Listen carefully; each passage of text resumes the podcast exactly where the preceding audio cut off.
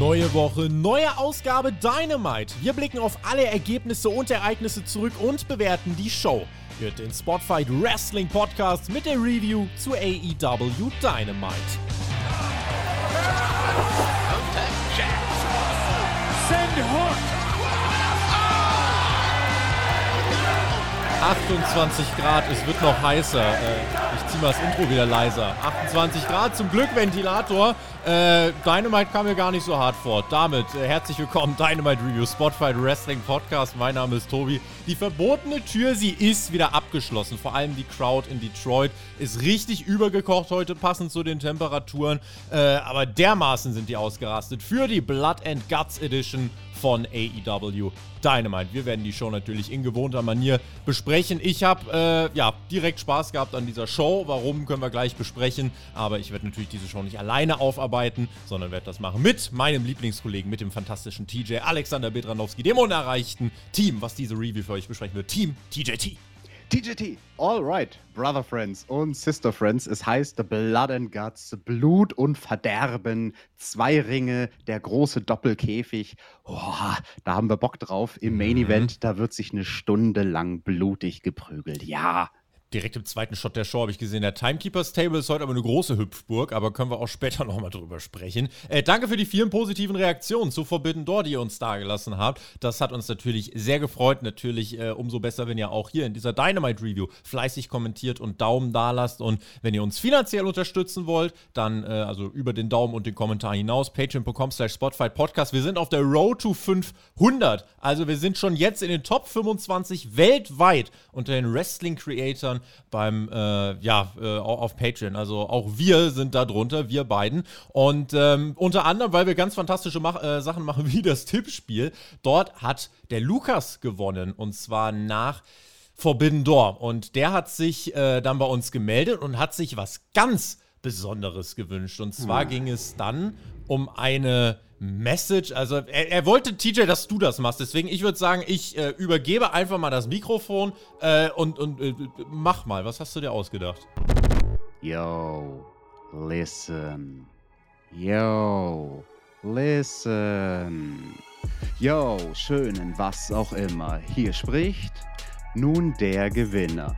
Nur Liebe geht raus ans Podcast-Team, doch bei Tobis Stimme brauche ich ne Aspirin. Mal Sammy, mal Ricky, mal Hook. Kleiner Fanboy, ich hoffe, du bleibst zumindest deinem Freund treu. Ach und TJ, du kommst mir nicht davon. Such dir lieber mal einen besseren Friseursalon. War der zu hart für dich? Geh doch zum Gericht. Bekommst erstmal eine Leuchtstoffröhre ins Gesicht. Es gibt so einen Kerl, der schaut NXT alleine. Man nennt ihn auch Marcel. Ohne Beine, aber alles gut. Bevor du mich jetzt disst, frag mich besser nicht, welcher Tag heute ist. Herr Flöter, ach, ich nenne dich lieber Alexander. Ist Jim Cornette irgendwie dein Verwandter? Bei deinen Streams, hm, da schlafe ich fast ein und den Dominic Mysterio liebst du insgeheim. Zum Abschluss kommen wir noch zu Peer. Wer? Vor allem. Ja, Wer kam nicht so gut weg am Ende, würde ich sagen. Äh, Aber wer war das? Das waren die Lines von Lukas oder was hast du noch dazu gemacht? Ich, ich habe nur das Wer ja. da hinten noch hinzugedichtet. Also der, der Lukas hat sich halt gedacht, der Peer ist es nicht mal wert, gedisst zu werden. Keine Ahnung, das ist wahrscheinlich in der Hip-Hop-Branche dann der schlimmste Diss, wenn es jemand nicht wert ist, gedisst zu werden. Armer Peer, ja, es tut mir sehr leid. Ich hoffe, ich habe das gut gemacht. Ich habe den besten Max Caster in mir rausgekehrt, Tobi. Ich habe es ich hab's wirklich versucht.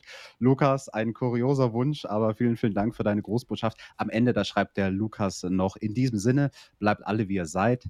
Er verbleibt mit GP geilster Ah, Podcast. fantastisch, Lukas. Viel Liebe für dich.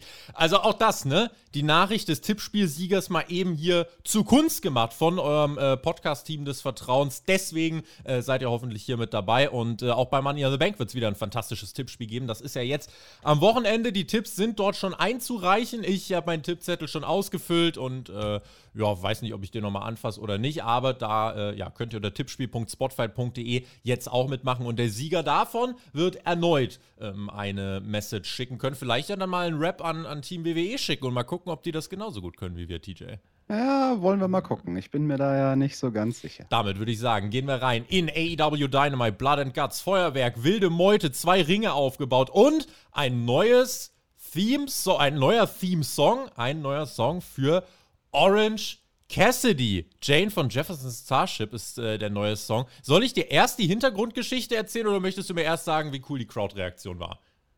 Also die Crowd-Reaktion war cool und meine Reaktion war aber so ein bisschen, äh, kenne ich den Song? Also für mich war das irgendwie so ein Song, wo ich mir gedacht habe, kommt mir schon bekannt vor, aber ich könnte es jetzt nicht benennen, woher ich den Song kenne. Was hat es denn damit auf sich? Jefferson Starship, mhm. was hast du gesagt? Jefferson Starship, von denen äh, ist das Ganze. Das ist Cassidys Theme-Song eigentlich aus den Independent-Ligen gewesen. AEW wollte den Song auch nehmen. Also sind sie zu den hin, haben eine Mail geschrieben, ja, wir würden euren Song gern nehmen. Die haben halt einfach ihr Postfach nicht aufgemacht, deswegen, hat's halt, deswegen hat's halt, hat die Anfrage niemand erreicht. Und AW so, ja, schade, wenn die nicht wollen, müssen wir einen neuen Song machen. Dann hat er erst eine ganze Zeit den Best Friends Song gehabt, dann eben, ne, zuletzt hat er ja seinen eigenen Song gehabt. Und jetzt haben sie geantwortet. Jetzt haben sie gesagt, ach so, ja, pff, können wir nehmen, Jungs, macht nur. Und äh, ja, schon ist der neue Song da. Die Crowd-Reaktion, wie gesagt, die war natürlich äh, ziemlich geil. Ähm, ich sollte noch erwähnen, bevor wir über die Show sprechen, äh, es war eine Covid-gebeutelte Show. Äh, Dienstag alles über den Haufen geworfen, weil deswegen auch Dienstagabend die ersten Ankündigungen erst. Das ist eigentlich untypisch AEW. Äh, aber ganz viel Covid, Alex. Und deswegen wurde hier sehr viel zusammengewürfelt. Wir können froh sein, dass wir den Main Event so bekommen haben. Ja, da sind wir definitiv froh, auch wenn ich mich am Ende gefragt habe, wo ist denn der Santana geblieben? Vielleicht hat der ja während dem Match Covid gekriegt. So viel Blut, wie es da gab, würde ich das ja nicht ausschließen. Gehen wir rein in den Opener. Der Gegner von Orange Cassidy ist Ethan Page, denn Lambert sorgt dafür, dass die Best Friends vom Ring geworfen werden. Und es geht rein ins Match. Es war anders gefilmt als sonst, weil wir haben zwei Ringe nebeneinander. Also haben wir so ein bisschen schräg nach da drüben gehalten. Das hat das Flair, das Feeling der Show, fand ich, so ein bisschen äh, eigentlich zum Positiven beeinflusst. Definitiv, das finde ich auch. Also das war definitiv eine Aufwertung, einfach weil es halt visuell mal was anderes war.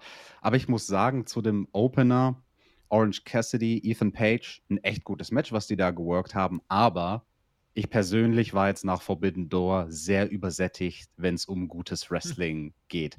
Also ich bin bei dieser Dynamite-Ausgabe wirklich gekommen, für das Blood and Guts Match. Das ist der Grund, warum ich da einschalte. Und es war ein bisschen undankbar nach Forbidden Door, ja, jetzt noch weiteres normales Wrestling zeigen zu müssen für die beiden Jungs im Opener. Es war ein guter Opener. Cassidy ja. und Page haben das nicht schlecht gemacht. Cassidy mit der knappen Niederlage in diesem Banger-Match gegen Will Osprey beim Pay-Per-View. Wenn die Crowd richtig drin ist, funktionieren solche Matches an und für sich. Gab auch eine Sequenz mit den Lambert und dem äh, frischen Orangensaft. Dann nimmt Cassidy einen ordentlichen Sip und holt am Ende mit dem Orange Punch und dem Body Slam den Sieg. Klassische AEW Opener Matchlänge, 11 Minuten. Sie bekommen viel Zeit, jada, jada, jada. Aber ich sag's ne, immer wieder: Fans haben recht. Insofern werde ich hier nicht viel dran kritisieren. Also, wenn du äh, überlegst, hm, viele Stars fallen aus, wen schicken wir raus? Du entscheidest dich für Orange Cassidy und Ethan Page und das ist die Reaktion, die dir die Fans geben. Dann kann ich dir jetzt nicht sagen, was, was besser gewesen wäre, sondern nehme das so hin. Äh, ob das elf Minuten gehen muss, ist halt so. Cassidy gewinnt, stimmungsvoller Opener. Das äh, ja, ging so klar. Und du hast jetzt kein Styles-Update gemacht für die beiden Jungs, die Orange Cassidy begleitet haben auf. zu Beginn. Ja, hier diese irgendwie diese T-Shirts da von 2005, die ich mit Oma gemacht habe, die, äh, die verdienen das Style-Update nicht. Da war nachher noch was anderes da, was ich besprechen muss. Was Rotes? Ja, die rote Gefahr, vielleicht das. Christian Cage äußert sich auch nach seiner starken Promo aus der Vorwoche, wo wir gesagt haben, oh, muss die Line mit dem toten Vater sein? Gegen den Jungle Boy hat man hier Christian Cage rausgeschickt. Er sollte sich entschuldigen, meinte, er wird sich höchstens dafür entschuldigen, dass er nicht der ganzen Familie den Tod gewünscht hat, außer der Mutter, weil die könnte ihn ja eigentlich mal anrufen. äh, Tony Schiavone führte das Interview mit einer, wie ich fand, äh, tollen Mimik. Christian einfach klassischer hier, Detroit. Das Einzige, was gut an euch ist, ist, dass ihr nah an Kanada dran seid. Ihr Motor City Sweat Hawks. Ich habe diese Woche ein Match angefragt, aber nicht für mich. Wir erinnern uns, Christian will ja nicht arbeiten, er hat keinen Bock, der will ja nur reich werden.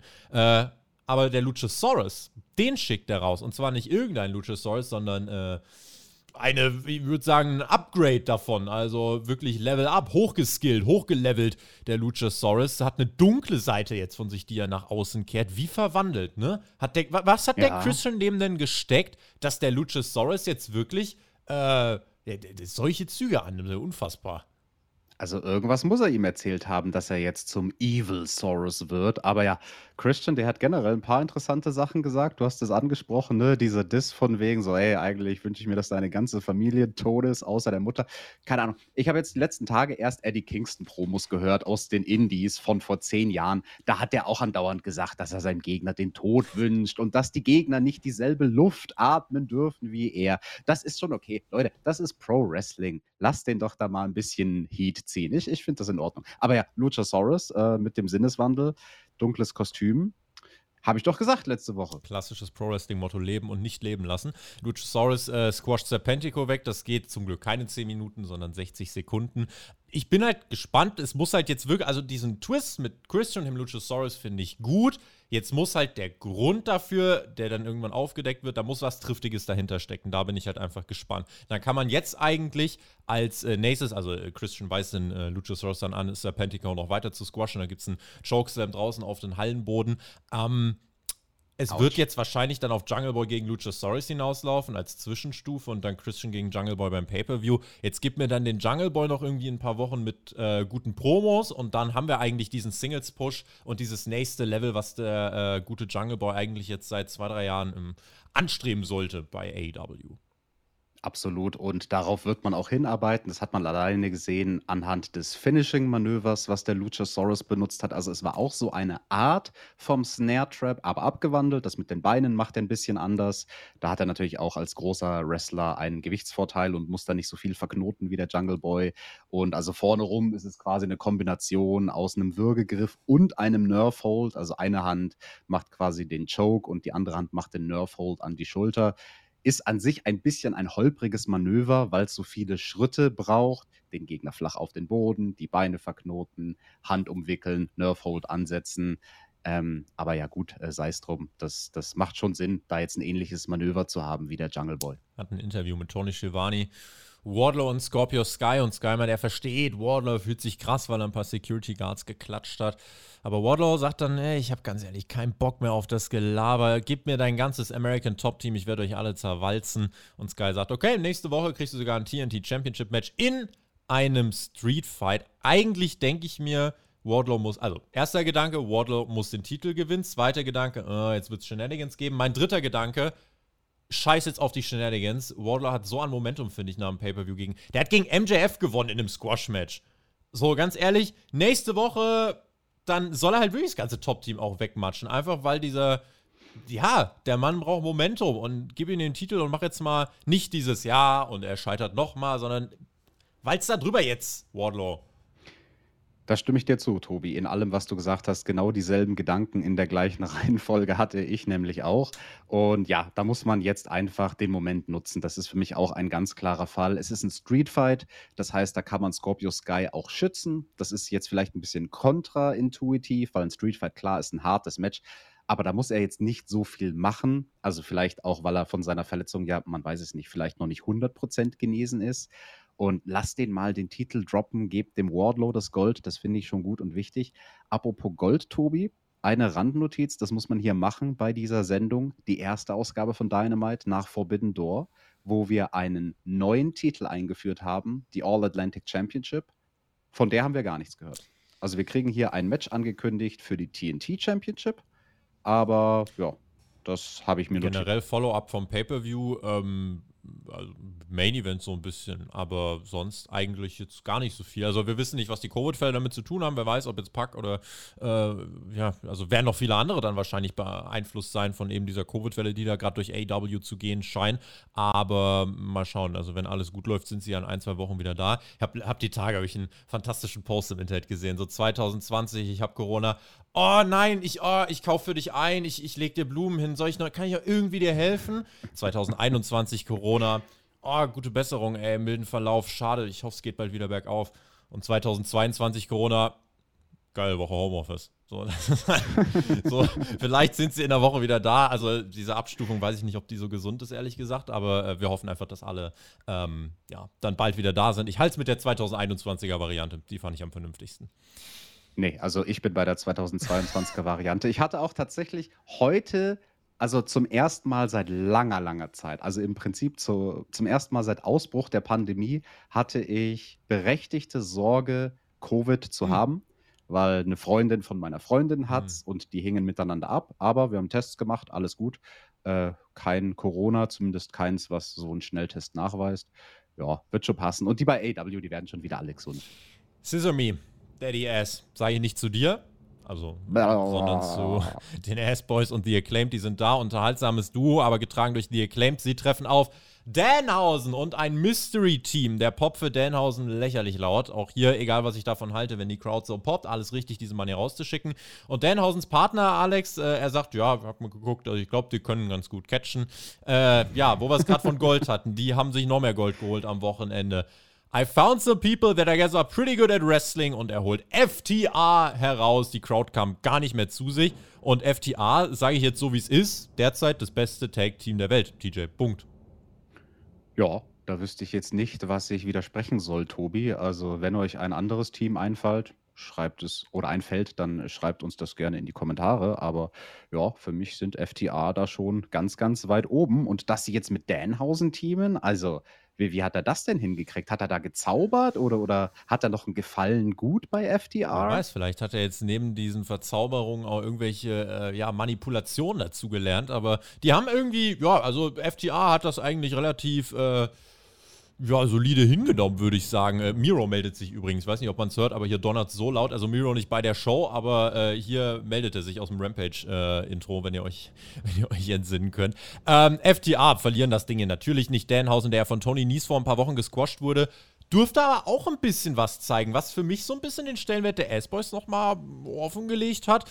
Äh, und Danhausen hat hier wirklich gut mitgemischt und nicht nur das, er holt am Ende nach neuneinhalb Minuten äh, auch den Sieg letzten Endes. Anthony Bowens wird nämlich verflucht, er will eingreifen mit der Krücke, trifft aber Colton Gunn und so holt Danhausen im zweiten Match des Abends den Pin gegen die S-Boys. Moment mal, Tobi, du hast gesagt, Anthony Bowens wollte eingreifen mit der Krücke. Er ist aus dem Rollstuhl ah. gesprungen. Es, es ist ein Wunder, Tobi. Er ist geheilt. Ja. Bowens ist geheilt. Soll er Danhausen mal Moment, dankbar sein? Ja, im nächsten Moment war er verflucht und trifft seinen eigenen Partner mit der Krücke. Ja, dumm gelaufen. Und ähm, ja, Danhausen, der wird hier wirklich gut dargestellt. Also der Hot Tag, der wird zu Danhausen gemacht. Das muss man ja auch mal betonen an dieser Stelle. Er ist derjenige, der am Ende alles rettet für sein Team. Und eigentlich ist es ja schon lustig und putzig, ne? wie er die ganze Zeit die Leute verflucht und, und denkt, dass seine Flüche funktionieren, obwohl er halt eigentlich immer nur Glück hat, dass die Leute irgendwie ineinander rennen und sich gegenseitig ausnocken. Aber ja, äh, mal gucken, wer als nächstes verflucht wird. Danach gab es erstmal abyssal Streit zwischen The Acclaimed und den Ass Boys. Das hat das Ganze von einer für mich belanglosen Dark Story zu einer äh, interessanten Dark Story gemacht. Und zwar standen im Ring nochmal die ganzen Heels und dann kommt Big Daddy Gun herein und stößt seine beiden Söhne zu Boden. Also ich weiß nicht, ob es ein finales Abstoßen war, glaube ich nicht. Aber er steht vom Visual hier an der Seite von The Acclaimed. Ein Twist, den ich nicht habe kommen sehen, wo ich mir denke, ah ja, hm, kann man doch mal gucken, wo das jetzt hingeht. Ja, ich möchte tatsächlich nur hoffen, dass man diesen Act aus diesen fünf Leuten jetzt nicht direkt wieder auflöst, weil da hat man wirklich Gold. Also wenn du diese beiden zusammenpackst, The Acclaimed und den Gun Club, das ist besser als die jeweiligen Teams in Einzelversionen. Und der Act ist meiner Meinung nach viel zu stark, um den jetzt schon aufzulösen. Aber es wäre durchaus spannend, wenn man ein bisschen so eine Situation jetzt reinbringt, so, ah, vielleicht geraten die mal aneinander, aber die sollen sich bitte wieder vertragen. Die sollen sich bitte wieder vertragen, Tobi und Scissor. Sandmann, Lethal und Sonjay fordern Samoa Joe und sein äh, Ring of Honor TV-Title bei Death Before Dishonor. Da wünschen wir ihnen ganz viel Freude bei. Und dann war Zeit für Jade Cargill. Ich würde sagen, aktuell ja, mit der größte Star der Frauendivision. Bekommt nicht viele Minuten, aber wenn sie da ist, macht sie Eindruck. Kara Hogan und Stokely Hathaway am Start. Red Velvet nicht, weil die ist richtig geraten verletzt. Gegnerin hier Matches Layla Gray, die bekommt einen stabilen Jobber-Entrance und wird in zwei Minuten weggematscht. Ähm, krass eigentlich, wenn du dir das wirklich mal anguckst, wo man dann wirklich diese, diese erste Stunde von Dynamite, das meine ich gar nicht böse, aber von den Namen her, also klar, FTA und dann noch Jade Cargill, Aber sonst war es wirklich mehr so ein bisschen wie eine Extended Premium Pre-Show für, für die zweite Stunde, ne? Ja, verstehe ich, was du da sagst, stört mich aber nicht im Mhm. geringsten. Also bei einer solchen Show, wo der Main Event das Alleinstellungsmerkmal ist, da ist es mir, um ehrlich zu sein, ziemlich egal, was du in der ersten Stunde bringst, solange du nicht die totale Grütze Mhm. präsentierst. Und wir haben in der ersten Stunde nicht totale Nee. Grütze präsentiert gekriegt, aber vielleicht halt nicht so das Niveau von der krassesten Dynamite. Aber das sollte es diese Woche auch gar Ja. nicht sein. Diese Woche war der Fokus nur auf dem Main Event und das ist auch gut und richtig. Layla Gray, sie kriegt hier ihren ersten Auftritt bei Dynamite. Die habe ich lustigerweise gestern erst gesehen. Auf YouTube habe ich mir ein Match von ihr Hm. angeschaut bei OVW gegen äh, Michelle Green. Und die Michelle Green, die habe ich die habe ich gestern auch erst in einem Podcast gehört. Das Hm. war irgendwas, ich weiß nicht, da hat sie irgendwie über 90er Jahre Wrestling geredet. War eigentlich ganz interessant. Naja, anyway, und äh, die Layla Gray, bei ihr ist mir aufgefallen, also sie blockt ganz stark die Kicks. Also sie hat die ganze Zeit ihre Hand vorm Gesicht. Sie will bloß keine Kicks abbekommen. Äh, sie ist irgendwie obsessed damit, nichts im Gesicht zu haben. Sie will auch keine Haare im Gesicht haben. Denn als sie gecovert wird zum 1, 2, 3, anstatt wie ein toter Fisch dazulegen, was macht sie? Während sie gecovert wird, streicht sie sich genüsslich die Haare aus dem Gesicht. First things first. Also, das ist halt äh, wichtig, TJ. Ja, also das ist so ein Indie-Wrestler-Ding. Äh, daran erkennt man einen Indie-Wrestler, dass er die ganze Zeit mit seinen Haaren beschäftigt ist. Ich bin schuldig im Sinne der Anklage. Wenn John Moxley dich vor irgendwie durch die Light Tubes Box auch erstmal scheiße die Mähne. Muss erstmal wieder sitzen. Ja, ja, ich habe das, hab das ganz genau beobachtet bei dir. Äh, Match natürlich ohne jegliche Spannung. Jade Showcase, zwei Minuten, äh, bitte danke. Sieg Nummer 34. Wer weiß, ob diese Michelle Green vielleicht auch noch auf die Liste von Jade Cargill kommt. Wäre eigentlich ganz spannend. ne? ähm, Promo von Stokely Hathaway nach dem Match. Cargill übernimmt, hat keinen Bock auf Bitching and Moaning. Stokely gibt nächstes Mal richtige Competition, sonst klatscht's. Und Hathaway meint, ich weiß, warum Jade angepisst ist. Chris Statlander, Athena, da hätten wir eigentlich Bock drauf gehabt, aber die haben ja diese Open Challenge, die das hier war, haben die ja nicht angenommen, weil die schön faul sind. Dann gibt es den Run in der beiden Faces, kleiner Brawl, der aber von Layla Gray, die gerade die Gegnerin von Jade war, zugunsten der Heels gedreht wird, weil Stokely Hathaway zu ihr gesagt hat, ey, das ist deine Chance, mach dir einen Namen, dein Moment. Und dann äh, stehen Hathaway und äh, Layla Gray kurz gegenüber. Sie sagt, hey, komm, ich hab dir geholfen, jetzt gib mir die Hand. Und Hathaway überlegt so, aber Jade Cargill lässt da gar kein Überlegen zu, schlägt die Hand weg, so, ey, du bist immer noch eine Jobbertante, so, jetzt hau ab. Sie wirkt halt einfach cool und steht einfach mal über den Dingen. Viel passiert in diesen vier, fünf Minuten. Definitiv. Also müssen wir mal abwarten, ob Layla Gray die neue Red Velvet wird. Ähm, ja, durchaus kurios, was da nach dem Match passiert ist. Warten wir mal ab. Warten wir mal ab. Das war eine Sache, wo man dann relativ schnell äh, wohl berichtet hat, dass die nicht genau so geplant war. Aber gucken wir mal, wo es hingeht. AW Grand Slam, 21. September wieder im Stadion, die Young Bucks Backstage. Where is everybody? Alle verletzt. Adam Cole, Red Dragon, selbst Brand Cutler. Wir mussten einen schlechten Kameramann kaufen. Aber wir sind nicht verletzt, denn wir sind die Champions aus gutem Grund. Und wir wollen direkt weitermachen bei Rampage. Wir haben gehört, Yoshihashi und Hiroki Goto haben noch nicht genug. Die kriegen ein Match gegen uns und wenn sie gewinnen, dürfen sie uns sogar um unsere Titel herausfordern. Tobi, einen ganz wichtigen Nebensatz hast du unterschlagen, den die Young Bucks gesagt haben. Sie meinten so von wegen, ja, wir haben aktuell überhaupt gar keine Freunde. Ah, außer Punkt, Punkt, Punkt. Wer könnte das denn sein? Der Hänger oder was? Der ist noch, ja, der ist noch da. Nicht der- ist noch da. Nicht der Hänger. Was, der, Der Hänger? Hangman. Der, der verletzt? Nein, einen, einen verletzten Freund Ah, von verletzt- sich haben sie bestimmt Ach so, gemeint. hm. Den KO und ich meine nicht Kevin Kenny Owens. Omega. Hm. Ich weiß nicht, also Mhm. ich, ich habe das, also ich habe heute auch gelesen, einige haben das so gedeutet, dass sie vielleicht auch sagen, ja, der Hangman ist ja auch noch da. Äh, das ist der einzige, der auch nicht verletzt ist gerade. Vielleicht kann man es ja darüber zusammenführen, aber wie habt ihr es interpretiert? Schreibt uns das doch einfach, nutzt die Kommentarfunktion. Das ist doch schön, wenn Wrestling interpretierbar ist. Sowas liebe ich, wenn, wenn Wrestling einfach mal ne, dir was präsentiert und du darfst es interpretieren, wie du möchtest. Es ist nur noch ein Match offen und das wird kommentiert von Jim Ross. Der hat die erste Stunde sich geschenkt und die zweite ist er aber hier am Start und er wird auch Rampage diese Woche äh, tatsächlich kommentieren. Setzt man Jim Ross jetzt nur für große Matches ein oder was ist der Plan hier dahinter? Das mag sein. Also beim Pay-Per-View bei Forbidden Door haben wir das ja auch schon beobachtet. Ne? Da kam Jim Ross auch erst zu der zweiten Hälfte der Main Show raus.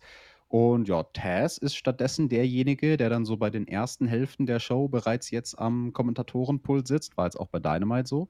Ähm, ja, finde ich gar nicht so schlecht. Also, solange man es nicht so sehr übertreibt wie WWE, die ihn dann am Ende gefühlt nur noch einmal im Jahr rausgeholt haben.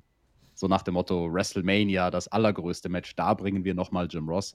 Ähm, ja, es ist doch okay. Also ich mag das, ich mag Varianz am Kommentatorenpult, wenn man es nicht zu sehr übertreibt. Was du auch magst, ist Royal Rumble Matches. Davon bekommst du quasi eins bei Rampage, aber in einer besonderen Ausführung. Äh, bei Rampage kriegen wir Young Bucks gegen Goto Yoshihashi, Nyla Rose, Tony Storm und Royal Rampage 2. Zwei Ringe, 20 Männer, jeweils 10 und alle 60 Sekunden ein neuer und der Sieger trifft demnächst auf John Moxley. Also quasi ein AEW Rumble.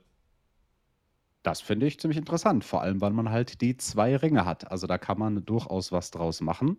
Und ja, bei WCW, da gab es ja auch schon Rumbles mit drei Ja, Ringen. Also da bin ich mal, genau, bin ich mal gespannt, was AEW hier aus dem Ärmel schüttelt bei Rampage. Ja, äh, eine Kritik muss ich leider, äh, ja, muss ich üben, kann ich jetzt hier nicht liegen lassen. Äh, la dann lasst es mit den Rankings bleiben. Also wenn wir wirklich jetzt jeden zweiten Contender nur auswürfeln oder mit einer Battle Royale bestimmen, so, wozu dann Top 5? Also ver verstehe ich dann nicht, erschließt sich mir nicht.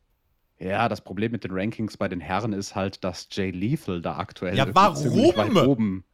Also der ist, glaube ich, auf Platz 3 oder so.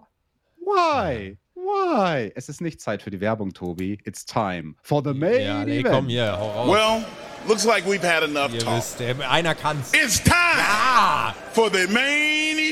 So, und dann gehen wir rein, würde ich sagen. Großes Videopaket. Also, AEW kann die ja. Ist schön, wenn man die auch tatsächlich mal zeigt. Regeln, äh, vielleicht die, die es noch nicht verstanden haben, die Regels are the Regels. Äh, wir starten mit einem 1 gegen 1. Nach vier Minuten kommt, wegen dem Pay-Per-View-Sieg, äh, als erstes ein Mitglied der JAS und dann abwechselnd äh, alle drei Minuten wird aufgefüllt. Und sobald zwölf Menschen im Ring sind, äh, kann das Match entschieden werden, aber nur per Submission oder Surrender. Referees werden um den Käfig äh, herumstehen. TJ, du hast mitgeschrieben. Ich habe mitgeschrieben und ich fand es interessant bei diesem Videopaket, dass wir da zum Beispiel Ruby Soho gehört haben. Eine Freundin von Eddie Kingston im Privaten und die hat auch angesprochen, dass Cesaro, äh, Entschuldigung, Claudio Castagnoli und Eddie Kingston äh, ja nicht große Freunde sind. Also man thematisiert das hier, aber sagt uns auch, sie werden versuchen, für dieses Match zusammenzuarbeiten. Naja, mal gucken, ob das gut klappt. Und jetzt gehen wir rein in den Main Event und jetzt können wir das machen, was äh, wirklich neben Blood and Guts will. Also heute ist das Motto rot. Das Style Update. Mit Team TJT. TJT. Dieses Wochenende ist CSD in Köln und da laufen ganz viele mit so einem Netzhemd rum. Und das, und im alternativ noch so Hundemasken, aber das muss ja jetzt hier nicht sein. Aber diese Netzhemden sind hier am CSD-Wochenende sehr vertreten. Und da muss ich wirklich mal eine Lanze brechen für die Jericho Appreciation Society. Die CSD Appreciation Society haben diese Hemden gerockt in diesem Rot. Bringen sie die zu Blood and Guts passend heraus. Es könnte keinen besseren Fit geben für dieses Event. Richtig fresher, äh, richtig fresher Style habe ich gefeiert und deswegen, ja, also freue ich mich, dass hier so ein Zeichen äh, gesetzt worden ist. Tai Conti auch eine laufende rote Paillette, die, okay, sorgt hier leider für ein bisschen Punktabzug. Insgesamt bin ich aber dennoch, TJ, bei äh, stabilen, ja, ich würde sagen, drei, zwei Drittel Bright, äh, Pride Flags für einen, ja, freshen, abgestimmten Look für Blood and Guts. Also Tobi, come on, die Jericho Appreciation Society, sie war ganz in Rot gekleidet. Das hat schön ausgesehen. Sie hatten die passenden Hüte und die passenden Hosenträger. Alle sechs Jungs einheitlich und Tai Conti, ein Augenschmaus mit ihren Pailletten. Das bekommt von mir, lieber Tobi, nicht fünf, sondern weil sie zu sechst waren, gibt es von mir sechs rote Hosenträger. Das Style Update. Mit Team TJT. TJT. Man muss sich manchmal auch Luft nach oben lassen, TJ. Das musst du aber noch lernen, junger Modepadawan. Sammy Guevara war am Start äh, und kletterte schon vor dem Match erstmal noch kurz nach oben. Man sah äh, den präparierten Timekeepers Table, eher eine Timekeepers Schaumstoff-Oase, aber soll ja safe sein. Eddie Kingston kommt raus, äh, die Heels, das weiß ich nicht, wie, wie fandst du das? Die Heels wurden nicht weggesperrt, die standen halt an einer, an einem Ende des Käfigs, die Faces auf der anderen. Und jetzt wurde mir verkauft, die hassen sich so sehr, dass sie aber nicht draußen brawlen, sondern nur im, im Käfig drin. Das hat mich am Anfang so ein bisschen gestört, muss ich sagen. Diese Kritik verstehe ich absolut und es hat schon einen Grund, warum wir bei WWE bzw. bei NXT dann die Teammitglieder in Käfige gesperrt gesehen haben, die noch nicht aktiv in dem Match drinnen sind. Fand ich auch ein bisschen komisch, aber it is what it is. Crowd hatte Bock, Ortiz sah mit seiner Bemalung aus wie ein fremdirdisches Alien. Weiß ich nicht, was das war. Stacheldraht Baseballschläger war auch mit am Start. Claudio Castagnoli natürlich sein Dynamite-Debüt. Der kam mit Wheeler Yuta und William Regal heraus. Laut wurde es dann auch für unseren Interim-Champion John Moxley. Es war Big Fight viel. Auch William Regal am Kommentar natürlich sensationell. Und ähm, ja, dann ging es los. Sammy stieg in den Ring. Claudio Castagnoli stieg dann ebenso hinein. Und Sammy nahm schon so Anlauf. Und dann äh, gab er keinen Ringgong, aber dann sind sie trotzdem einfach aufeinander zugespurtet. Sammy schluckt erstmal drei Uppercuts, weil Claudio ihn behandelt behandelt wie einen kleinen Schuljungen. Und Sammy versucht dann zu klettern, brachte nix. Äh, Jim Ross hält fest, in den ersten drei Minuten dieses Matches hat äh, Sammy Guevara bereits fünf Autounfälle durchlebt, macht aber nichts, denn die Celta nicht, sondern springt wie ein kleines Kletterelfchen über die Ringkabel und freut sich seines Lebens. Ja, ich fand das schön mit anzusehen, wie Claudio den guten Sammy Guevara da einfach munter durch die Gegend wirft, wie er gerade fröhlich ist. Das sah teilweise sehr unorthodox aus, aber das passt, finde ich, auch zu so einem Match. Da muss das kein sauber poliertes Spotfest sein, sondern das darf auch ruhig gerne dreckig aussehen. Zu melodischen und süßen Klängen das Ganze übrigens von Fuck You Sammy. Äh, dann gab es den Swing, der sollte angedeutet werden und dann kam auch das zweite Mitglied rein, Daniel Garcia, Easy Heat, oder? Also le leichter geht's doch gar nicht.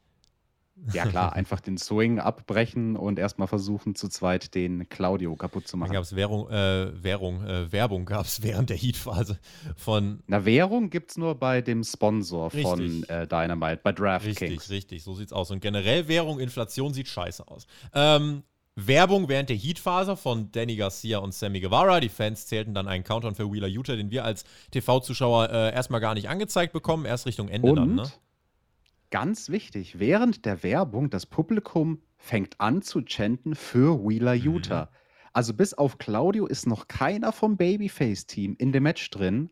Und derjenige, den das Publikum sehen will, ist Wheeler Utah. Fand ich durchaus Und der interessant. kommt dann rein und der macht den Lesnar. Äh, er darf den Term Suplex City nicht benutzen. Hat WWE, also WWE gehört Suplex City, die haben das verkauft. Kö- find, fällt uns irgendeine Alternative ein zu Su- Suplessen Oh ja. Downtown? Oder? Oh ja, ich habe was. Also äh, vielleicht nicht die Suplex City, aber so die Suplex Vorstadt, die Suplex Suburbs ja, vielleicht. Suplex Suburbs, da hat er Utah die nämlich hingenommen. So, perfekt. Das kombiniert mit Claudius Uppercuts, dann sind wir wirklich äh, in einer richtig geilen Gegend gelandet. Äh, noch kein Blut nach knapp 10 Minuten. Das sollte noch vielleicht erwähnt werden. Jake Hager, der dritte Mann bei der JAS und dann gab es die Sequenz des ehemaligen Teams mit äh, Seth Coulter waren sie ja zusammen und die Crowd chat erstmal We the People. Also das fand ich ja sensationell.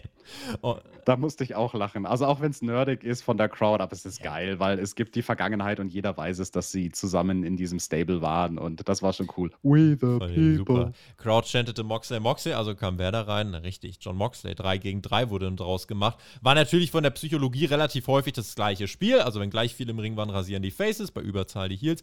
Äh, Mox schlitzt dann Garcia mit einer Gabel auf. Äh, der suppte dann ordentlich und schaute wirklich so, als würde er ganz dringend zu Mama wollen. Geblaute AEW-Chance, Angelo Parker sollte die Überzahl erzeugen für die Heels, aber der Rest äh, der JAS war ausgeschaltet, deswegen hat er versucht zu flüchten, wurde umhergejagt und dann aber eben auch am Ende ziemlich gut vermöbelt. Ähm, und Ortiz machte dann äh, weiter, das war aber kein Blut, was er eben hatte, sondern seine Kopfbemalung. Ähm, hat mich so ein bisschen an, weiß nicht, an Videospielfreunde von euch. Call of Duty Black Ops 1, da konnte man, äh, im Multiplayer konnte man seinen Leuten auch immer so eine Gesichtsbemalung geben. Das hast du wahrscheinlich nicht gespielt, ne? Du spielst ja nur Red Dead. Nee, also mich hat das äh, ein bisschen erinnert an God of War, Ja. so mit dem Weiß und dem dunklen Rot. Also das war schon durchaus interessanter Look von Ortiz. Und ja, er kommt in den Ring rein und kurz danach packt Moxley erstmal äh, einen schönen schwarzen Beutel aus. Einen schönen schwarzen Beutel, aus dem Glasscherben rauskommen. Äh, Matt Maynard kommt dann übrigens auch noch rein. Der schluckt auch viel. Äh, nur noch Santana, Kingston und Jericho sind außerhalb des Rings. Im Picture, im Picture. Haut man dann sowas raus wie John Moxley, Glasscherben, Piledriver in die Glasscherben. Und die Crowd verleitet übrigens das. Also da, da habe ich mich erstmal drüber aufgeregt. So, hä, warum macht ihr das im Picture, im Picture? Die armen Leute. Und diese Aktion mit den Glasscherben leitet die Crowd wozu an? Was wollen sie dann sehen? Richtig. We want tables. Alter, T Junge, Christian hatte halt recht vorhin, als er geshootet hat. Ja, ähm, mein Gott, das war halt in der Werbung. Und da wird halt in der Werbung ein bisschen Glas ausgepackt. Ich sag mal so viel. Was ist denn das? Da kommt schon der Krankenwagen, um jemanden abzuholen von Ja, Blood and glaub, Guts, oder? los. Die hupen da bei Ja, dir ja. im Hintergrund. Das ist ja heftig. Nein, ähm, also es gab es ein paar Mal in diesem Blood and Guts Match tatsächlich, dass es Gimmicks gab, die dann entweder in der Werbung eingesetzt wurden oder gegen Ende vom Match wo wir es gar nicht wirklich mitbekommen haben, wer eigentlich in was reinbammt, weil die Kameraleute ein bisschen überfordert waren, beziehungsweise eher die Schnittregie. John Moxley hatte Bock auf Deathmatch-Shit, hatte ein paar Stäbchen dabei, die er Daddy Magic in den Kopf rammt. Und diese blutende Wunde war der harte Weg. Die Atmosphäre änderte sich kurz, es wurde ruhig und Mox und Maynard haben dann ganz lang, ganz intensiv gecallt. So ein Spot mit einem Stäbchen ist scheiße gefährlich, weil Nervensystem. Aber hast du hier irgendwas beobachtet? Du hast sowas ja auch gemacht. Ich habe sowas auch gemacht. Also Masada ist derjenige, Mm. der das erfunden hat mit diesen Schaschlik-Spießen aus Holz, die dem Gegner in den Kopf zu rammen und am besten noch schön in so einem großen, dicken, fetten Bündel, damit dann die Krone aus Schaschlik-Spießen im Kopf hängen bleibt. Ähm, das, hat, das hat hier nicht geklappt, weil, und das ist eigentlich besonders grausam, wenn du drüber Oh nachdenkst, Moxley zu hart draufgeschlagen hat. Also er hat die Schaschlik-Spieße sozusagen zerbrochen, weil er beim Versuch, sie dem Matt Maynard in den Kopf zu rammen, hat er sie quasi eigentlich zu tief reingerammt und dadurch sind die Spieße gebrochen und das Ganze ist vom Kopf gefallen, bevor man dieses Visual hatte mit den lustigen Schaschlik-Spießen. Was, was hast du denn, Tobi? Mit den, mit den lustigen Schaschlik-Spießen, die aus dem Kopf heraushängen. Ich finde, ähm, das ist lustig. Der Matt Maynard, der wird da, das kann ich dir aus eigener Erfahrung sagen, zwei Wochen Spaß noch dran haben. Denn die Spitzen von diesen Schaschlik-Spießen brechen ab und bleiben erstmal in deinem Skalp hängen. Und dann darfst du jedes Mal, wenn du deine Haare wäschst, so ein, zwei, drei davon rauspicken. Aber die sind hartnäckig. Die bleiben erst beim Kopf. Viel Spaß damit, Matt. Wie gibt sich diese Radiowerbung? Geht, geht, in, geht ins Ohr, bleibt im Kopf oder so? Hier geht in die Stirn, bleibt im Kopf. Äh, Jesus Maria. ähm, alles wartete dann noch auf Eddie Kingston. Er war der Letzte im Bunde. Ab dann startete das Match offiziell. Chris Jericho post und dann ja, kam eben Eddie. Und da war nochmal richtig schön. Eddie kommt einfach rein mit einem Kendo-Stick. Dots, Dots, Dots. Einfach links, rechts, bap, bap, bap, wie durchgewischt mit dem Feudel. Ähm, und was macht er letzten Endes? Er will dann Jericho in die Finger kriegen und er schafft es. Jericho will flüchten, aber es gelingt ihm nicht. Und äh, mittlerweile war dann doch sehr viel Blut im Match. Also sehr, sehr, sehr viel Blut dazu. This is awesome chance. Es wurde ein Tisch von äh, draußen mit reingebracht, zwischen beiden Ringen aufgebaut und irgendwann war es dann eben so ein Abwarten auf diese harten, kranken Spots. Es ist halt, wenn man sich anguckt, in Eskalationsstufen. Wir hatten Eskalationsstufe äh, 1, das war quasi so, Teilnehmer kommen rein. Eskalationsstufe 2 war dann Blut und Spots. Und äh, da waren wir dann eben hier und dann haben wir eben wirklich auch irgendwann den Punkt gehabt, dass der rechte der beiden Ringe, da war nicht ein bisschen Thumbtext drin. Auch nicht viel. Er wurde einfach komplett mit Thumbtacks zugeschissen. Der Himmel ist Ah. aufgegangen, ein großer Arsch erschien und hat alles voller Thumbtacks geschissen. Nein, nein, nein, nein, nein, Tobi, da erfindest du Sachen. Ich sehe ganz genau, du hast nicht deine Hausaufgaben gemacht, du hast nicht in den 90ern in Japan dir Deathmatches angeschaut. Da gab es das nämlich wirklich, dass dann Thumbtacks, und zwar sehr viel mehr als hier, von der Hallendecke sozusagen runtergeregnet sind aus Ballons. Oder bei CZW, bei Cage of Death, da gab es auch mal wirklich einen Ring, der war voll mit Thumbtacks. Tobi, richtig voll mit Thumbtacks. Eine Million Thumbtacks. Eine Million. Also hier da die paar tausend Thumbtacks, naja. Nu, aber ganz im Ernst, äh, zu, den, zu dem Timing von den Thumbtack-Spots, die man hier gemacht hat, hat mir nicht so besonders gut Die gefallen. armen Leute, die weil, das umsonst geschluckt haben. ja, äh, Eddie kommt halt rein, macht erstmal ein bisschen Kendo-Stick-Action und danach flacht das Geschehen, wo jetzt zum ersten Mal alle Männer im Ring waren, erstmal ab für so ein, zwei Minuten. Und dann werden sie recht hektisch, weil sie merken, oh, jetzt geht's gleich in die Werbepause. Jetzt müssen wir schnell noch die Ringmatte ablösen. Und während die Ringmatte abgelöst wird, parallel dazu im anderen, im anderen Ring die Thumbtacks. Ich finde, das hat sich sehr kannibalisiert. Da ist zu viel gleichzeitig passiert. Sammy Guevara springt dann noch irgendeine Hurricane Rana und man weiß gar nicht mehr, wohin man schauen soll. Das war mir zu viel Chaos. Also das hätte ich schön gefunden, wenn man erst den Thumbtack-Spot macht und den wirken lässt und dann anfängt, den zweiten Ring auseinanderzunehmen. Ähm, aber das war so, ja, das war das Problem von diesem Match. Es war halt ein Kampf, ne, das müssen wir auch betonen an dieser Stelle, der ging eine Stunde. Der hat eine Stunde von Dynamite gefüllt. Und wenn ich mich nicht verzählt habe, gab es drei Drei sehr Werbepausen. lange, Vielleicht ja. gab es, genau, drei Werbepausen. Und während diesen Werbepausen, das hatten wir auch letztes Jahr schon das Problem bei Blood and Guts, wurde halt die Intensität sehr runtergefahren. Und das war hier so eine Phase, wo Eddie Kingston kommt rein, sie Aber fahren irgendwie erstmal, Ne? genau, da war es verschoben, sie fahren erstmal das Tempo runter, dann machen sie nochmal Vollgas kurz vor der Werbung für 30 Sekunden, Thumbtacks und kaputter Ring. Dann ist erstmal drei, vier Minuten Werbung und das Match plätschert wieder vor sich hin. Also das war so ein Auf und Ab und auf und ab von der, vom Tempo her. Das hat mir in diesem Kampf leider nicht so gut gefallen und ist halt dann ein Manko für die Leute, die das live in der Halle sehen.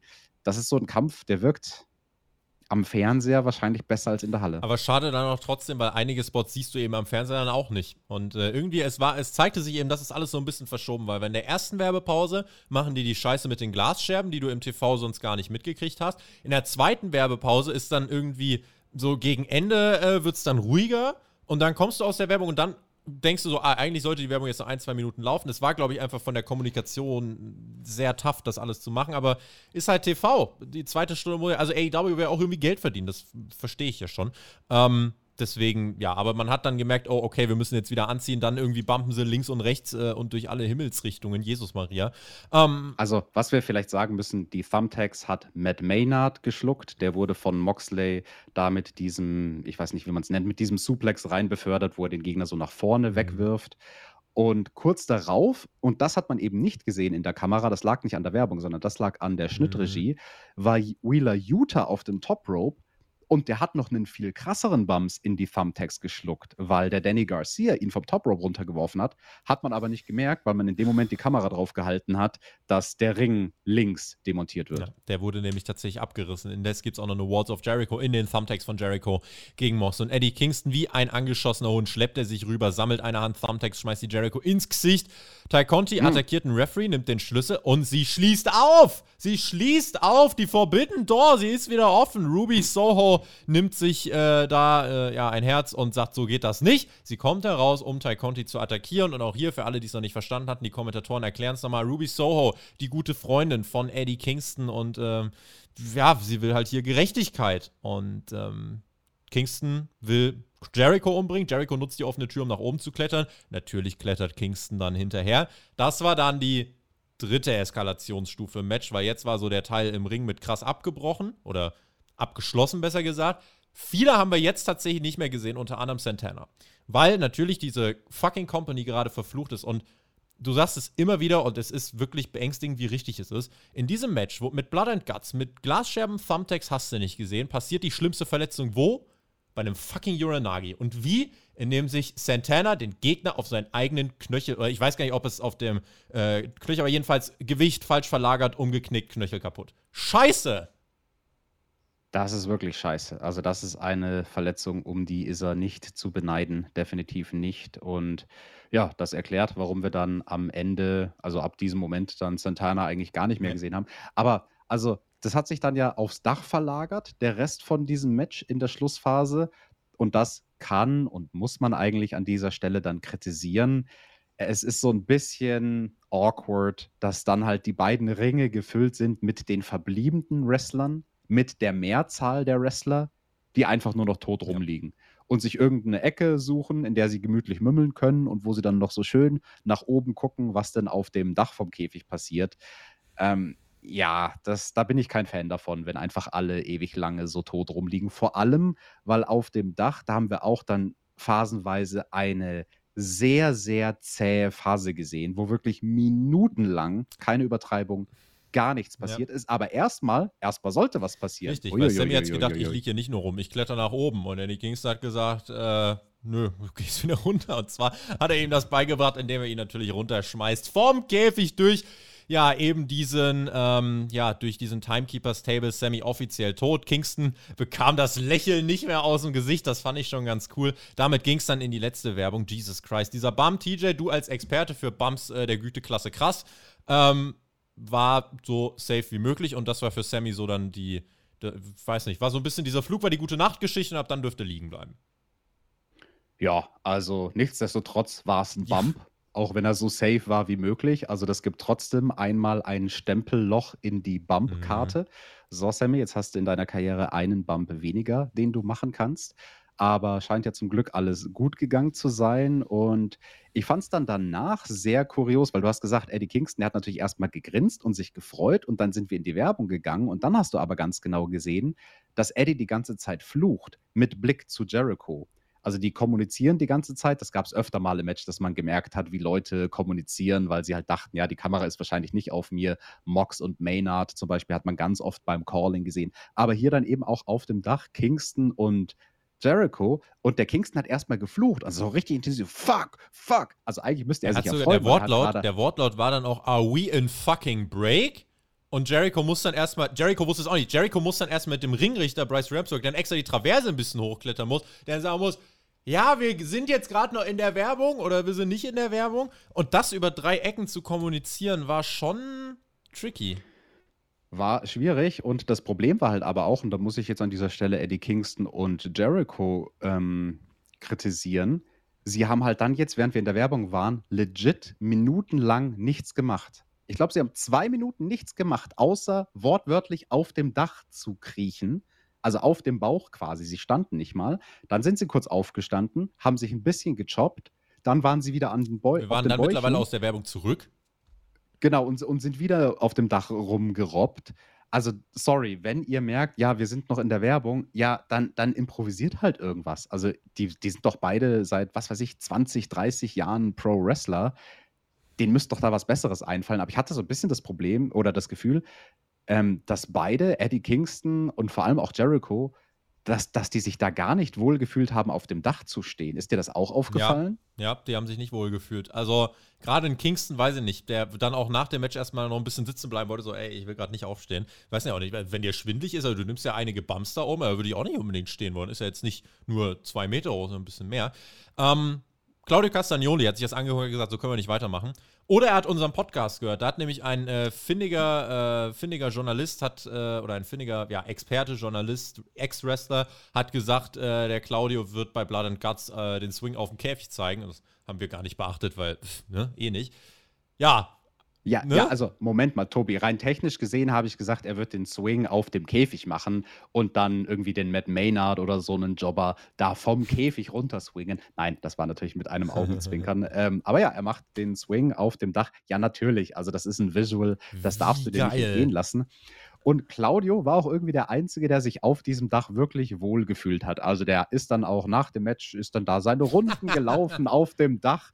Und also wirklich, dem war das kackegal, dass der da einen halben Meter vom Abgrund vom Käfig ist. Und da geht es ja erstmal irgendwie sechs Meter tief runter. Ja, der hat sich wohl gefühlt. Der hatte die Zeit seines Lebens auf dem schwingt Dach. den Jericho da rum wie ein Rodeo. Also wirklich, äh, ich denke mir die ganze Zeit, oh mein Gott, lass ihn bitte nicht fallen. Der fliegt sonst ans andere Ende von Detroit. Aber er hat ihn nicht fallen gelassen und die Crowd hat das Der fliegt, der fliegt dann vielleicht sogar bis nach ja, Kanada. bis nach Kanada. Äh, Da könntest du ja fast zu Hause dann. Und da hat er sich, äh, ja, also das ist, glaube ich, wenn du oben auf dem Käfig bist, einfach nur so machst und von Cesaro geswingt wirst, äh, das stelle ich mir maximal unangenehm vor. Du weißt ja gar nicht mehr, wo oben und unten ist. Und vor allem danach, ich würde versuchen, einfach nur mich gar nicht zu bewegen. Der Kopf wummert komplett links, rechts. Ihr braucht euch ja nur mal auf eurem Stuhl gerade irgendwie ein bisschen drehen an alle, die uns beim Autofahren hören. Ihr macht das jetzt bitte nicht. Ähm, das wisst ihr dann sofort, dass es euch super dizzy wird. Ähm, aber das haben sie gemacht. Also wirklich eine Sache, die ich auch noch nie gesehen habe. Eddie Kingston nahm dann Jericho in den Stretchplum, Castagnoli mit dem Sharpshooter gegen Daddy Magic, der war mittlerweile noch nach oben gekrabbelt. Und Daddy Magic tappt. Claudio Castagnoli gewinnt das Match. Aber Eddie Kingston guckt so, der war gar nicht happy. Der war sogar so ein bisschen, ey, for real? Bro, ich wollte das Match gewinnen. Das ist meine Sache mit Jericho. Ich wollte das. Oh Mann, Alter. Und, und äh, Cesaro so, ey, komm, wir haben, wir haben doch gewonnen, ist doch super. Und dann ist so ein bisschen, oh, komm, lass mich in Ruhe, Alter, Arschloch. So, die mögen sich generell nicht. Dann kommt irgendwann das ganze Face-Team nach oben, sie feiern und es gibt so ein bisschen, ja, halt gewonnen, so, scheiße, Mann. Und Eddie Kingston hat irgendwie die beste Impression gegeben von, ja, einerseits geil, dass wir gewonnen haben, andererseits, ach, ey, fick dich, Claudio. Und damit sind wir noch off the air gegangen. Eddie und Claudio hat man viel Zeit gegeben. Das ist ein großer Pluspunkt. Dieses Postmatch hat viel Zeit bekommen. Und das wirkte dadurch, fand ich, nochmal deutlich mehr als. Das war das Match, tschüss. Definitiv. Das muss ich auch betonen, weil das kritisieren wir ja so oft bei Dynamite, dass zu schnell weggeschalten wird von Segmenten oder selbst bei Pay-Per-Views. Da hatten wir es zum Beispiel bei der All-Atlantic Championship. Okay, Puck ist der erste All-Atlantic Champion und weiter geht's mit dem nächsten Match. Und hier lässt man den Moment wirklich schön stehen. Die Siegesfeier der Babyfaces, die dann nach und nach eben aufs Dach raufklettern. Moxley, der hatte da ziemlich Probleme hat dabei. sich auch nicht wohl oder gefühlt. Höhenangst. Nee, der hat sich auch nicht wohl gefühlt. Und dann sogar Bryce Ramsburg klettert noch rauf für den Money Shot als Ringrichter, dass er halt die Arme hochheben kann von den fünf Jungs. Wheeler Utah steht dort auch mit seinen Thumbtacks im Rücken. Da habe ich mir gedacht, Wheeler, dreh dich um, zeig der Kamera deinen Rücken voller Thumbtacks. Du hast sie ge gefressen und es gab keine einzige gute Kameraaufnahme von mhm. dir. Naja, schwamm drüber. Und ähm, ja, zur Story fand ich sehr, sehr schön, wie man das erzählt hat. Ne? Also dieses Finish, bei dem Eddie Kingston nicht sieht, wo Claudio ist. Claudio ist hinter ihm und er hat Jericho, Eddie Kingston hat Jericho in seinem Aufgabegriff und ist dann verwundert, so, hä, was, wieso, wieso läutet jetzt die Ringglocke? Wie, wie der Kampf ist vorbei und dreht sich um und erstmal so, yo, Claudio, was war denn das? Ne, wie du gesagt hast, so, ich habe den Beef mit Jericho, ich wollte das gegen Jericho zu Ende bringen, hat man auch schön aufgebaut mit dem Hype-Video. Also da wirklich Chapeau an AW. Man hat nicht versucht, zu viele Mini-Storylines zu erzählen, sondern man hat sich darauf konzentriert, der große Aufhänger dieses Matches ist eigentlich Kingston gegen Jericho von der Hauptstory. Sie waren ja auch die Team-Captains, die als letzte jeweils reinkamen. Und aber es gibt auch die Komponente mit Claudio und Eddie. Also zwei Erzählstränge, die man, finde ich, schön ähm, erzählt hat. Und ja, das macht doch Lust auf mehr. Also ich bin gespannt, wie AW diese Story weitererzählt rund um Claudio und Eddie Kingston. Ich würde sagen, für das, was ein Blood and Guts Match sein soll, war das schon echt gut. Ich verstehe jetzt auch alle, die sagen, ey, 47 Minuten Wrestling, es hat sich zu viel gezogen. Und ja, das hat sich definitiv gezogen. Und wer hier sagt, na, Hardcore stehe ich nicht drauf, verstehe ich auch. Das Ding ist halt so, wenn du es Blood and Guts nennst, kannst du jetzt nicht irgendwie äh, ne, Kendo-Stick und, und ein bisschen, äh, weiß nicht was machen. Also. Ach so, apropos eins vielleicht noch, apropos Gimmicks, das haben wir gar nicht erwähnt. Eddie Kingston, der hatte auch in seiner einen Hosentasche, der hatte so Baggy Pants mit Taschen, da hat er äh, Rubbing mhm. Alcohol rausgeholt, also so eine Flasche mit quasi Alkohol zum Desinfizieren, aber was du natürlich auch dem Gegner irgendwie, keine Ahnung, ähm, in die Augen tun kannst oder benutzen kannst, um Schmerzen zuzufügen. Da gab es dann eine ganz interessante Sequenz während dem Match, wo diese Flasche irgendwie runtergefallen ist, so zwischen Ring und Käfig. Und Tai Conti, die stand ja außerhalb, hat das dann da irgendwie rausgefischt und dann von außen versucht, wieder durch den Maschendraht dem Jericho reinzudrücken. Und Nee, und, und, und die haben da wirklich versucht, diese Flasche wieder in den Ring zurückzukriegen. Also ich glaube, da war auch irgendwie. Und sie spielte geplant. nie wieder eine Rolle. Und sie spielte nie wieder eine Rolle. Also keine Ahnung, vielleicht wäre das auch wichtig gewesen für den Feuerball. Es gab gar keinen Feuerball. Junge, was ist denn das gewesen? Frech eigentlich. Hm? Ja, äh, was ich, also ich habe beobachtet, als sie es da reingepusht haben, äh, ist die ganze Flasche halt ausgelaufen. Die haben Jericho ja. komplett vollgespritzt damit. Vielleicht haben sie gesagt, ah, weg mit dem Spot. Vielleicht waren das zwei Minuten, die dann oben auf dem Käfig gefehlt haben, keine Ahnung. Ähm, das kann schon alles sein. Ach so, vielleicht hätte Jericho oben auf dem Käfig angezündet werden sollen und in dem Moment, wo der Claudio ihm dann den Swing verpasst, löscht er ihn dadurch, dass Alter, er ihn so schnell Wrecking Ball einfach. Hätte ich nicht schlecht gefunden, aber äh, nein, bitte nicht zu Hause nachmachen. Ähm, das war das Blood and Guts Match. Also ich fand es insgesamt äh, für das, was es sein sollte, gut. Jetzt ist die Sache, es steht 1-1 ich bin total fein, wenn die beiden jetzt sagen, äh, wir haben erstmal keinen Bock, das tut ganz schön weh gegen die anderen. Äh, vielleicht gibt es auch ein drittes Match, wo es noch krasser wird, aber brauche ich jetzt gerade erstmal nicht. Die Fehde kann ruhig erstmal pausieren. Ähm, deswegen, ja, fetten Respekt an alle, was die durchgemacht haben für ein bisschen TV-Unterhaltung. Also krass. Und äh, ja, das mit Santana natürlich die, schwer die schwierigste Verletzung, wo Leute von einem Dach fliegen, Thumbtacks und hast du nicht gesehen bei einem Uranagi ja, Danhausen hat wirklich äh, fabelhafte Kräfte. Es ist nicht auszumalen. ja. Kann gar nicht groß was äh, dann noch hinzufügen, denn damit sind wir durch. Auch zu Blood and Guts. Äh, es ist Blood and Guts, es bleibt eine heftige Schlacht so, ne? 47 Minuten hat seine Längen, aber wir gucken mal jetzt, wie es dann weitergeht. Äh, das war die Show, TJ. Das war AEW Dynamite Blood and Guts. Es lebte natürlich von dieser zweiten Stunde. Das war die Attraktion. Das war im wahrsten Sinne des Wortes der Main Event. Die erste Stunde, ach, ja, als, als, äh, als das, was es sein sollte, so als Vorbereitung, fand ich das auch in Ordnung. Gerade die Stimmung von der Crowd hat diese Show, finde ich, echt nochmal deutlich getragen. Und man hat hier schöne, große Crowdshots auch gemacht. Das war schon geil. Ähm, gab halt jetzt nicht wirklich viel Pay-Per-View-Follow-up. Wir wissen, es gab jetzt irgendwie ein paar Corona-Probleme. Die nächsten Wochen bin ich dann halt gespannt. Also man hat jetzt, glaube ich, keine großen Specials mehr. Dann bis zu dem nächsten Pay-Per-View im September, bis zu All Out. Wir gucken mal, wie man die Weeklies füllt. Eigentlich könnte man sich jetzt mal wirklich Zeit nehmen äh, für viel intensives Storytelling und den Leuten Zeit geben, äh, sich auch zu entfalten. Ich bin gespannt und bei Rampage werden wir unter anderem schon mal erfahren, mit wem John Moxley es dann demnächst zu tun bekommt. Definitiv. Auf John Moxley möchte ich in meinem Fazit auch gleich nochmal zu sprechen kommen. Aber erstmal zu der Show insgesamt. Die erste Stunde hat nicht wehgetan, deswegen fand ich die auch gar nicht schlimm. Wir haben es schon gesagt, das war eine Show, die sich durch ein Match verkauft und zwar durch Blood and Guts. Und das Match hat, finde ich, größtenteils abgeliefert. Ja, es hatte seine Längen, aber es ist auch sehr, sehr schwierig, so ein Match zu machen, ohne dass es Längen gibt. Also je mehr Jungs du im Ring hast, desto schwieriger das Ganze zu koordinieren, dass auch jeder vom Timing her weiß, wann er was machen muss oder wann er auch mal nichts machen muss, etc. Und äh, lieber machen sie dann zu wenig und es entsteht zwischendrin mal ein bisschen Langeweile, als dass sie aus Panik heraus irgendwelche Spots improvisieren, die dann vielleicht schief gehen und sich einer verletzt. Das ist nämlich das Phänomen, was du dann bei solchen Matches im Indie-Bereich sehen würdest. Also keine Ahnung, wenn ich es jetzt mal vergleiche, das ist ein sehr hinkender Vergleich mit Cage of Death Matches von der CZW die gab es auch teilweise schon mit 4 gegen 4. Und da ist halt dann so total übertriebenes Chaos und es passiert pausenlos irgendwas. Und da denke ich mir dann lieber, ey, play it safe. Das haben die hier schon alle ganz richtig gemacht und bis auf Santana sind alle gesund aus der Sache rausgegangen und das ist am Ende des Tages irgendwie auch sehr wichtig. Ne, müssen wir mal betonen. Zu Moxley. Er ist Interims-Champion geworden bei Forbidden Door. Und wenn es ums Follow-up geht von diesem Pay-per-View, den wir jetzt vor ein paar Tagen erst gesehen haben, hast du schon gesagt, Tobi, da wurde uns hier nicht viel geboten, keine Videopakete und nichts. Also es wurde zwischendrin mal von den Kommentatoren ein bisschen drüber geredet, was denn so bei Forbidden Door passiert ist. Aber ich finde, man hätte doch zumindest ein bisschen mehr Spotlight drauf legen müssen, dass Moxley jetzt aktuell der Interim World Champion ist. Also das war wirklich nur so ein Afterthought. Das war nur so nebenbei quasi in einem Nebensatz. Ich glaube sogar, korrigiert mich, falls ich falsch liege, es könnte sein, dass der Ringsprecher, als er Moxley announced hat, nicht mal gesagt hat, dass er der World Champion war. Also die Kommentatoren, die haben es dann erwähnt und haben gesagt, oh ja, Moxley, der ist übrigens äh, Interims World Champion geworden, aber halt so nebenbei, so beiläufig. Also da hätte ich es dann schon wichtig gefunden aus, gefunden aus Prestigegründen, dass man Moxley vielleicht irgendwie einfach mal Backstage sieht, wie er halt kurz eine Promo cuttet und sagt, ey, ich bin jetzt der König und heute gibt's Blood and Guts und aufs Maul. Na.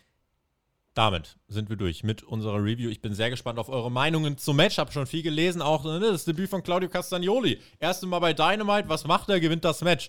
Kann man, kann man mal so machen. Äh, ne? Vom Landvogt. Schöne Aktion. Und äh, wir sind eben gespannt auf eure Kommentare. Wen es betrifft, also ich hätte am Samstag jetzt, also ich habe was vor, CSD, aber Rampage gucke ich mir trotzdem an. Deswegen äh, bin ich einfach bei der Rampage Review mal dabei. Äh, spreche quasi eine Open Challenge aus. Wer sie zuerst annimmt, der äh, darf dann. Und äh, deswegen, ja, mich interessiert ja auch, wer darf denn John Moxley herausfordern? Das finden wir da heraus. GW, genießt Wrestling. Äh, vergesst mir den Daumen nicht und äh, ja, bleibt gesund, wenn jetzt hier wieder eine Covid-Welle durchrast. Ich drücke jetzt mal wieder auf den Ventilator, denn ich brauche ganz viel Abkühlung nach dieser Show. TJ, take it away. Definitiv. Tatü, Tata, Blood and Guts war da und das war unsere Review dazu. Wenn euch die gefallen hat, lasst den Daumen nach oben da, während ich mir hier mit meinem kleinen Hook noch ein bisschen frische Luft zufächer und vielleicht auch, falls euch mein Rap gefallen hat, ne, dann, dann könnt ihr ja auch ein Like da lassen. Der Tobi ist jetzt schon nach Hause gegangen. Tobi? Tobi?